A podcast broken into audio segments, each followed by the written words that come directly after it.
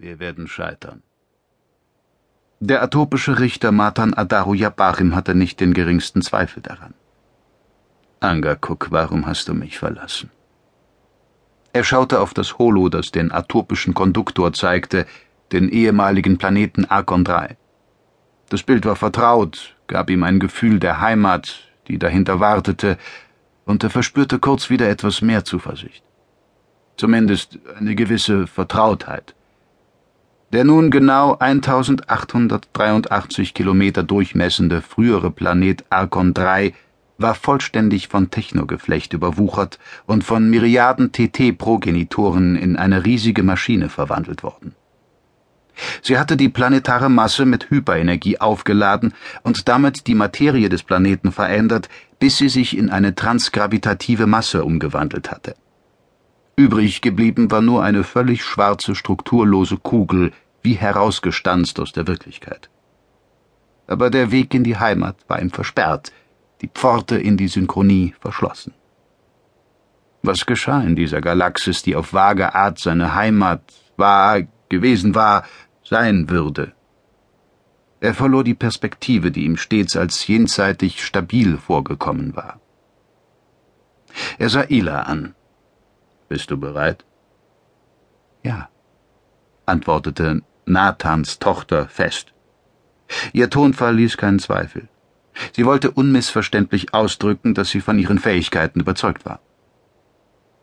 Du befürchtest nicht, dass ich schaffe es, unterbrach Ila ihn, ein Verhalten, das er unter normalen Umständen nicht geduldet hätte. Ja, ich traue es mir zu, sonst wäre ich nicht hier. Zweifelnd betrachtete Matan Adaru Yabarim den Avatar Nathans. Ila schien aus den Scherben eines Spiegels zusammengesetzt zu sein, in dem eine schöne, dunkelhaarige Frau reflektiert wurde. Der Richter hatte den Eindruck, von ihr angeschaut zu werden, obwohl er ihre Augen nicht sehen konnte. Ihre leise Stimme wurde von einem fernen Rauschen überlagert, als spreche sie durch einen Kommunikator, der eine leichte Funktionsstörung aufwies. Habe ich eine andere Wahl, als auf ihre Fähigkeiten zu vertrauen? Sein Raumschiff, die 233 Kolbkor, war schwer beschädigt worden und hatte mit Angakuk seinen Piloten verloren. Behelfsweise hatte Matan Adaru Ila zur neuen Pilotin bestimmt. Sie war eine Interimslösung und würde das Schiff bis auf weiteres steuern, zumindest im Normalraum. Aber Matan Adaru Yabarim musste in die Synchronie vorstoßen. Nur aus den jenseitigen Landen konnte er noch etwas für Gaiomat bewirken. Ila war von allen Wesen im Barksystem am geeignetsten für diese Aufgabe. Sie bestand aus mikroskopisch kleinen Bauteilen, die sich zu einem Holoprojektor zusammensetzen konnten, der ihre Gestalt vorgaukelte. Zusätzlich konnte sie eine Mikropositronik bilden, die eine Verbindung zu Nathan hielt.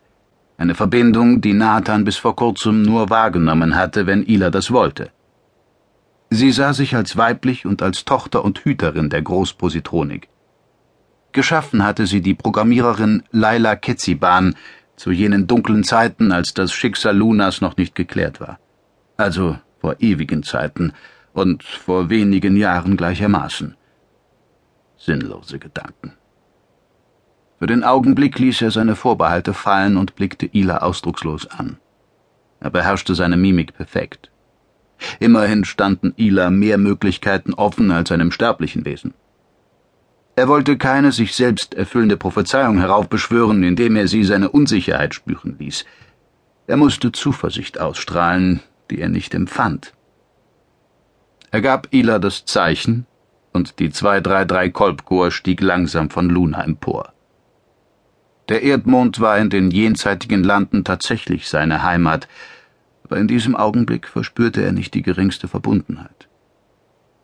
Unter ihnen blieb die atopische Feste im Petavius-Krater zurück.